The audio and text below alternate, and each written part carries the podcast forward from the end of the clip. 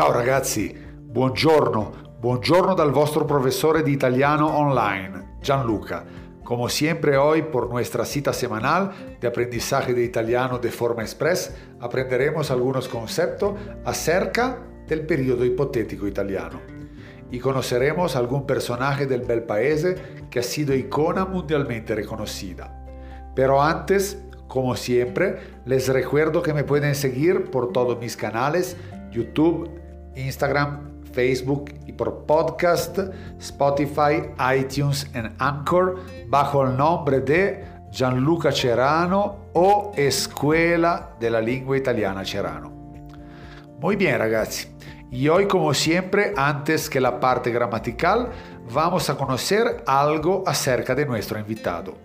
Los de hoy, Sofía Loren. Sofía Loren pseudonimo di Sofia Costanza Brigida Villani Cicolone, nasce a Roma il 20 ottobre del 1934. È un'attrice italiana, considerata una delle più celebri attrici italiane della storia.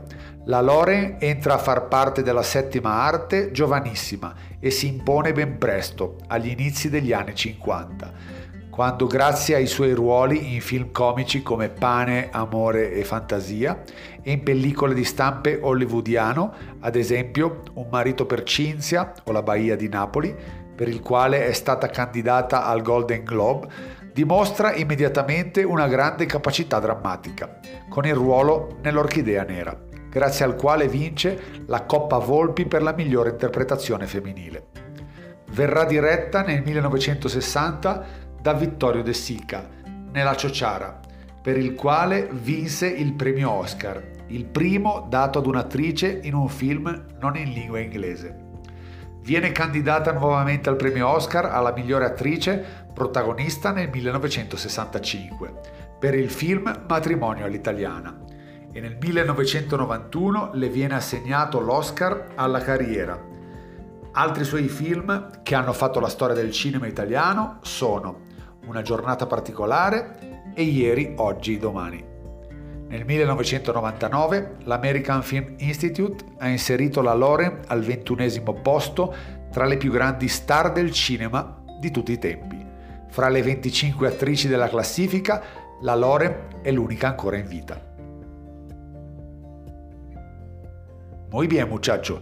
Y ahorita sí, vamos a ver y a conocer algo acerca del periodo hipotético. In italiano el periodo ipotetico tiene tres grados. Periodo ipotetico di primer grado, di primo grado. Se pone l'ipotetico se delante de un verbo al presente più un altro verbo al presente. Hacemos un ejemplo.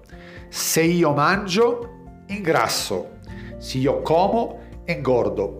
Esto es un periodo hipotético que está muy cerca del real y posible, o sea, que esto tiene altísima probabilidad que se lleve a cabo, que se yo comiera, engordara. Se io mangio, ingrasso. Reale. Secondo grado. Se io studiassi di più, potrei lavorare presto dentro l'ambasciata. Se io studiare a más, podría trabajar muy pronto dentro de la embajada. Esto es de segundo grado. El se seguido dal congiuntivo imperfetto, subgiuntivo imperfetto, y luego il condizionale sencillo, il condizionale semplice. Se io studiassi di più, potrei lavorare presto dentro l'ambasciata. Acá se considera il secondo grado una possibilità o una impossibilità nel presente. E por ultimo terminamos con il tercer grado. Il tercer grado indica imposibilidad, que ya esto no se puede llevar a cabo.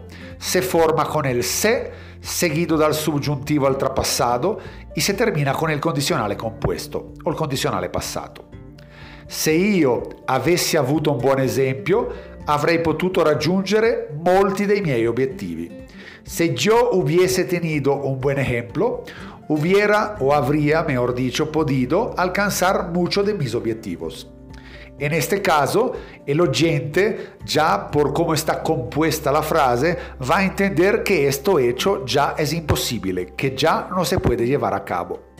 Ok ragazzi, entonces hemos aprendido hoy el periodo hipotético di primo grado, di secondo grado y de terzo grado.